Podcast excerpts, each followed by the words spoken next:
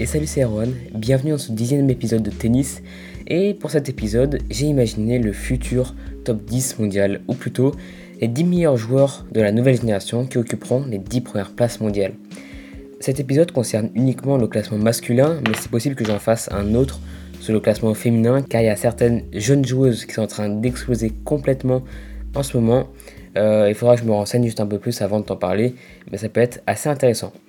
Alors juste avant de commencer, je voudrais juste te dire merci pour les avis, les commentaires sur le podcast. Ça fait super plaisir et ça motive à fond pour continuer et continuer à progresser. Euh, d'ailleurs, j'ai vu un commentaire super sympa et il disait, enfin, il voudrait que je fasse euh, des débriefs ou des briefs sur les tournois à venir et les tournois passés. Alors j'y réfléchi. Euh, j'avais hésité d'en faire un sur l'US Open parce qu'il était assez rempli de surprises, assez étonnant cette année. Euh, je suis pas sûr en tout cas d'en faire un, mais euh, j'hésite aussi à en faire un autre sur la Lever Cup pour parler du tournoi en lui-même qui, euh, qui, est nouveau, qui est très jeune et qui est de plus en plus intéressant. Au début, j'étais pas hyper intéressé, intrigué par cette compétition et de plus en plus, ça m'attire à fond et cette année, c'était assez intéressant. Donc, bah, pourquoi pas pour le prochain podcast. On verra donc ça au moment venu. Alors donc pour revenir au sujet de l'épisode, en fait je me suis posé une question à la base. Cette question c'était est-ce que la nouvelle génération est arrivée? Ça va être le sujet principal de cet épisode et donc euh, à la fin de cet épisode je te partagerai le top 10 que j'ai imaginé. Alors avant de parler des nouveaux joueurs, on va juste bah, parler de la génération actuelle. Donc depuis 15 ans comme tu le sais, on assiste à une génération composée des meilleurs joueurs de l'histoire du tennis, rien que ça. On peut citer trois joueurs principaux évidemment, Nadal, Federer et Djokovic. Mais je pense qu'on peut quand même aussi ajouter un quatrième joueur, Andy Murray, parce qu'il fait partie bah, du Big Four en fait, et il a été numéro 1 mondial pendant qu'il y avait Nadal, Federer et Djokovic en même temps que lui, et il a fait bah, des super résultats en, même temps qu'eux. Donc je pense qu'on peut clairement l'intégrer bah, aux quatre meilleurs joueurs de l'histoire du tennis. Euh, et en fait, moi, je suis un peu habitué à voir bah, une domination incroyable de quatre joueurs principaux. Euh, parce qu'en fait, depuis que je me suis intéressé au, tennis, bah, ils étaient là. En fait, je me suis clairement beaucoup intéressé au tennis euh, à partir de 2010 à peu près, donc ça fait euh, pas mal de temps, ça fait plus de 9 ans maintenant. et du coup, bah, en 2010, et bah, ces quatre joueurs-là, ils étaient là. On dirait un peu moins, je crois, mais en tout cas, Nadal, Federer, Djokovic étaient bien présents. Et du coup, bah, je me suis totalement habitué. Je me suis dit, bah, c'est normal en fait qu'il y ait une, telle domination. Mais en grandissant, bah, je me suis rendu compte qu'en fait, c'était mais incroyable qu'il y ait quatre joueurs qui arrivent à tout dominer sur le circuit euh, bah, toute l'année depuis, euh, depuis, enfin, depuis pas mal de temps en fait. Et, euh, et du coup, bah, avec, avec Andy Murray qui commence à disparaître peu à peu du circuit, bah, je me rends compte que c'est en fait de plus en plus incroyable de voir encore des joueurs comme Nadal, Federer, Djokovic évoluer à un tel niveau et bah, tout dominer sur le circuit encore aujourd'hui. Euh, après, Andy Murray bah, est en train de disparaître du circuit, comme je t'ai dit. Euh, lui-même, il a dit ce serait naïf de croire que je pourrais revenir au top niveau. Mais voilà, il joue, il joue quand même. Euh, il a gagné son premier match sur le circuit principal depuis pas mal de temps, il n'y a pas très longtemps justement. Donc, je pense pas qu'il a totalement disparu, mais en tout cas, bah, on, sait que ça va bientôt arriver malheureusement. Et du coup, bah, ces 3 ou 4 joueurs-là ont absolument tout dominé sur le circuit, comme je t'ai dit, pendant ou depuis plus ou moins 15 ans. Et ça continue encore aujourd'hui. Et donc, c'est-à-dire en fait qu'ils ont dominé les grands chelems, euh, les Master 1000, les JO, les Coupes Davis quand ils étaient présents, euh, les Masters de fin de saison et tous les rocks. Et aussi évidemment le classement ATP. Donc pour résumer tout ça, bah, je vais te parler des chiffres. J'aime pas trop parler des chiffres d'habitude, à part euh, pour les statistiques. Mais sinon, j'aime pas trop parler des chiffres parce que, bah, en fait, ça veut pas tout dire, je pense. Et, euh, mais je pense que quand même, ça peut mettre en relief euh, leur domination sur le circuit. Et donc, au niveau des grands chelems, à E4, ils ont apporté 58 grands chelems, 110 Master 1000, 3 médailles d'or au JO. J'ai pas compté les médailles de bronze et d'argent. Je sais que Djokovic a remporté une médaille de bronze, euh, mais voilà, donc quand même 3 médailles d'or. 12 euh, Masters de fin de saison, 5 euh, Coupes Davis, donc 2 pour Nadal et une pour Federer, une pour Djoko et une pour Murray, et 783 semaines en tant que numéro 1 mondial. Et juste dernière petite anecdote, Nadal a remporté deux Lever Cup, Federer 3 et une pour Djokovic. bah, ils sont dans la même équipe, donc forcément bah, ils ont des, chiffres assez élevés. Mais voilà, c'est juste, c'est juste une petite anecdote pour sans doute le prochain podcast. Et aussi, bah, dernière petite chose, euh, étant donné que bah, très souvent les finales étaient des confrontations entre eux, bah, en fait, il n'y avait clairement pas la place pour les autres, en fait. Euh, mais bon, comme je te disais, ça c'était des chiffres, parce qu'on peut aussi ajouter qu'ils étaient toujours des exemples euh, de ce sport sur et en dehors du cours. C'est aussi pour ça qu'ils sont aussi incroyables et légendaires, autant dans le sport et en dehors. Donc voilà, ça c'était le topo, et du coup, pendant cette période, on a beaucoup entendu de critiques sur d'autres joueurs de la même génération, euh, où certains disaient qu'ils n'étaient pas assez bons et qu'ils devaient prendre exemple sur les meilleurs, euh, comme Federer par exemple. On a aussi entendu beaucoup de critiques sur les joueurs français qui n'avaient pas gagné Roland Garros, euh, mais en fait il faut se rendre compte que pendant 12 années, Rafa Nadal a absolument tout écrasé sur ce tournoi.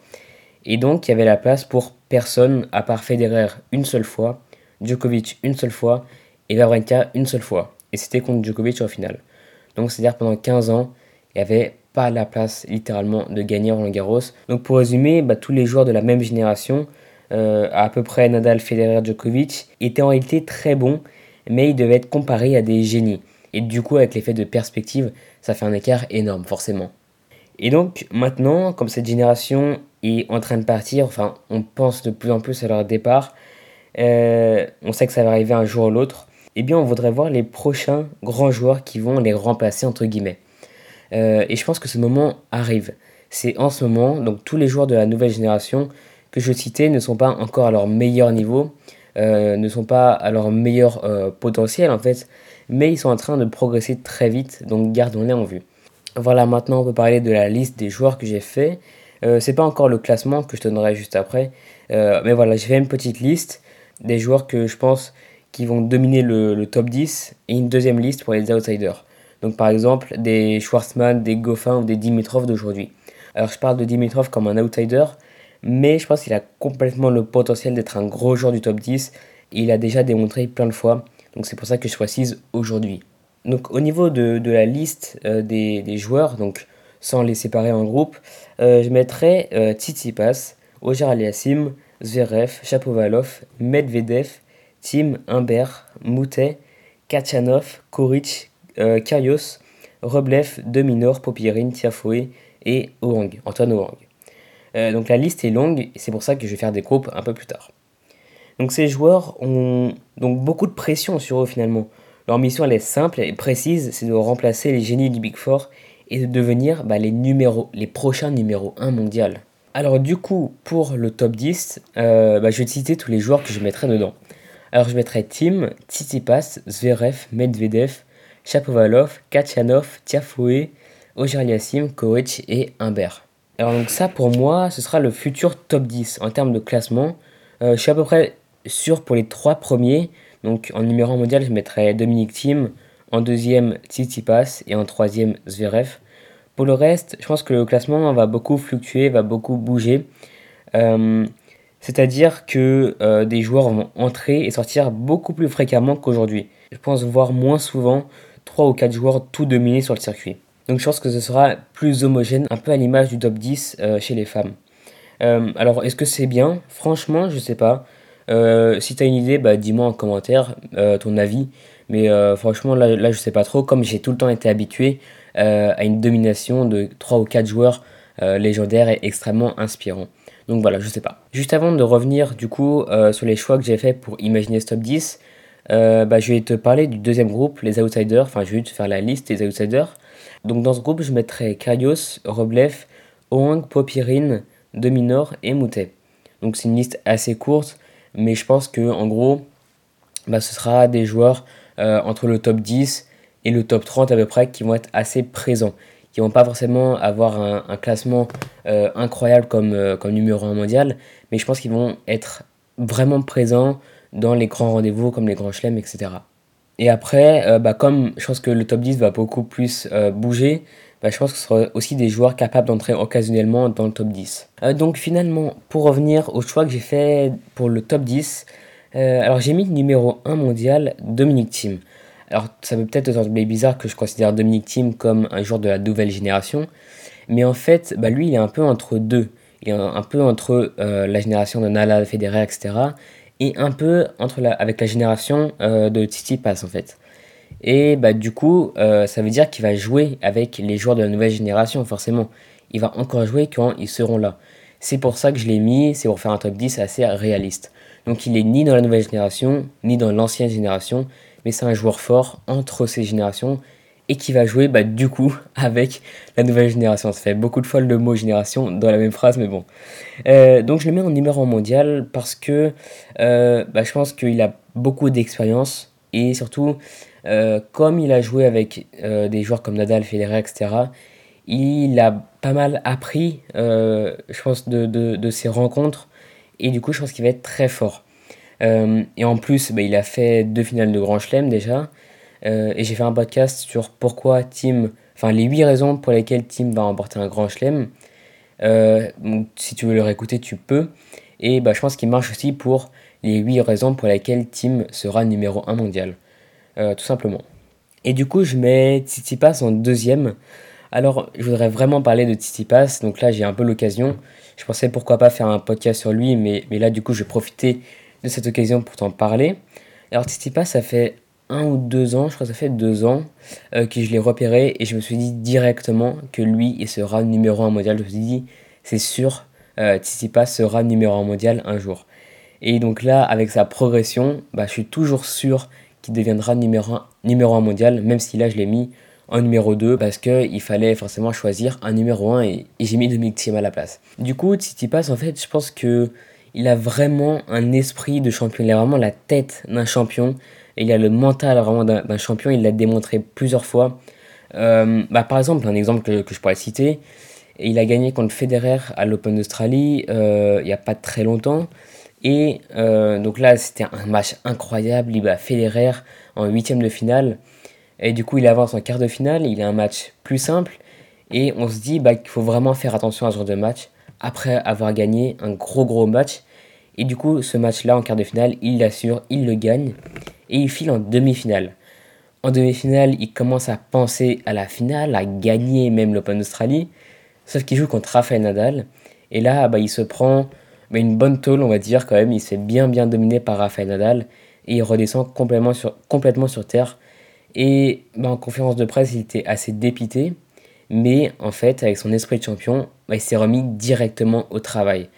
Et du coup, moins d'un an après, à peu près six mois après, quelque chose comme ça, il bat finalement Rafael Nadal sur terre battue à Madrid en faisant un match incroyable.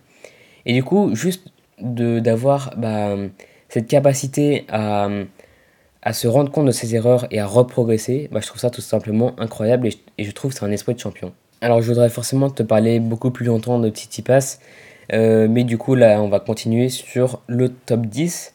Euh, et j'ai mis en numéro 3 Alexander Zverev. Alors lui, bah, c'est vraiment un joueur de la nouvelle génération. Et euh, bah, je l'ai mis solidement dans le top 3. Mais euh, je ne l'ai pas mis plus haut. Tout simplement parce que bah, on voit qu'il a du mal souvent à aller plus haut que son classement en fait. Il joue très bien son niveau, il joue très bien au Master 1000, mais par contre il n'arrive pas en Grand Chelem et il n'arrive pas à être bien régulier, à faire des bons résultats régulièrement. Et je le vois pas vraiment comme un champion bizarrement. Et du coup, bah, c'est pour ça que je l'ai mis en numéro 3. Alors ensuite, j'ai mis euh, Medvedev. Euh, alors je l'ai pas mis plus haut parce que j'ai un peu de mal à être objectif avec lui. En fait, c'est pas un joueur que j'apprécie énormément, euh, Medvedev. mais quand même, faut, faut quand même reconnaître qu'il est très fort, qu'il a un bon mental. On l'a vu en finale de, de l'US Open contre Rafael Nadal en revenant très fort. il était mené 2-7 à 0, je crois, et du coup, il revient vraiment très fort et il finit par, perdre ce match en 5-7 mais c'est pas un joueur que j'apprécie énormément. Il a un caractère euh, assez fort quand même. Et bah, soit on aime, soit vraiment on a beaucoup de mal à accrocher. Et c'est un peu mon cas. Donc je trouve ça quand même bien qu'il y ait des, y ait des joueurs qui ont, qui ont, des fortes personnalités sur le circuit, qui sont sincères, etc. Mais bah, moi, j'accroche pas trop. Et du coup, bah, c'est pour ça que j'ai du mal à le mettre un peu plus haut. Mais euh, bah, je, le, je, le, mets quand même en cinquième place, ce qui est pas mal. Euh, non, je le mets en quatrième place, pardon ce qui est quand même pas mal. Euh, mais voilà, donc je le mets solidement dans le top 10 quand même. Alors ensuite, bah, j'ai mis Chapovalov, Kachanov, Tiafoe, Ojarlassim, Koech et Humbert. Ça, ce sera des joueurs qui, je pense, ont leur place en top 10, mais qui ne seront pas exceptionnels comme les 4 premiers, je pense. Euh, donc je vais pas t'en parler aussi longuement. Euh, je t'ai quand même mis Humbert, euh, Hugo Humbert dans le top 10, donc un français, parce que je trouve qu'il a un peu, qu'il a un peu un esprit de champion, mais il n'a pas fait assez ses preuves, je pense. je pense que ça va venir, il faut juste un peu attendre. mais c'est pour ça que je l'ai mis quand même dans le top 10, parce que j'ai confiance en lui et j'ai pas mal d'espoir sur lui pour la nouvelle génération française. Et enfin, juste pour te parler euh, quelques secondes des outsiders. Euh, alors en fait, j'ai mis trois Australiens quand même. Euh, donc deux de vraiment la nouvelle génération, donc Popirine et Dominor. Alors pourquoi je les ai mis? En fait, j'ai vu que c'était des joueurs assez sérieux qui, travaillent, qui travaillaient beaucoup. J'ai vu aussi qu'ils étaient soutenus pas mal par Patrick Mouratoglou. Et du coup, bah, je me suis dit que Patrick Mouratoglou, il trompe assez rarement ce genre de choix. Donc bah, je lui ai fait confiance et je me dis que ça peut être des très très bons outsiders. Euh, j'ai quand même mis Nikaios qui est euh, bah, pareil un peu entre la nouvelle génération et euh, l'ancienne génération. mais voilà, j'ai pas mis plus haut parce que ben, bah, j'ai fait un podcast sur Nikaios. Donc tu peux l'écouter, il y a toutes les raisons dedans en fait. Donc voilà, pour finir, en te donnant mon avis sur cette nouvelle génération qui arrive, en fait je pense que les nouveaux joueurs phares sont là, pas encore à leur niveau maximum, mais je pense qu'ils sont quand même là. Euh, ça fait certes un choc d'imaginer un top 10 sans nos joueurs préférés. Euh, depuis qu'on les suit, euh, nos joueurs qui nous ont donné envie de jouer au tennis, qui nous ont inspirés, etc. Mais je suis quand même très contente de voir de la fraîcheur, de la nouveauté. Je pense que c'est aussi important de rester positif et de comprendre bah, leur mission, leur mission un peu impossible, de donner une nouvelle image de tennis, mais tout en restant dans la, dans la continuité en fait des anciens joueurs, de ce qu'ils ont donné au tennis. Euh, donc il va falloir laisser encore un peu de temps, je pense, à la, nouvelle génération pour progresser. Mais en tout cas, sachez qu'ils sont là et qu'ils sont bien arrivés euh, plus que jamais aujourd'hui. Donc voilà, ça c'était juste mon, petit message perso euh, à la fin de ce podcast. J'espère vraiment que ça t'a plu. Alors, pour revenir juste 30 secondes sur le dernier épisode où je te parlais de, de, meilleur échauffement, on va dire, de l'échauffement ultime, où je te partageais mon programme d'échauffement. Et du coup, si tu as lu, bah, normalement à la fin, bah, j'avais mis euh, qui va évoluer. Et du coup, j'y travaille encore aujourd'hui. Et donc, la prochaine version de, ce programme, bah, je te le partagerai dans un prochain podcast qui arrive sans doute dans une semaine à peu près. Et ce sera plus une version numéro 2 euh, que des changements dans, du programme. En fait, ce sera plus pour varier les échauffements. Et voilà, du coup, c'est la fin de ce podcast. Euh, pense évidemment à t'abonner et à laisser un avis sur Apple Podcast si ce n'est pas déjà fait. Ça aide à fond le podcast et ça me fait vraiment super plaisir. Donc du coup, on se revoit très vite au prochain podcast. Allez, salut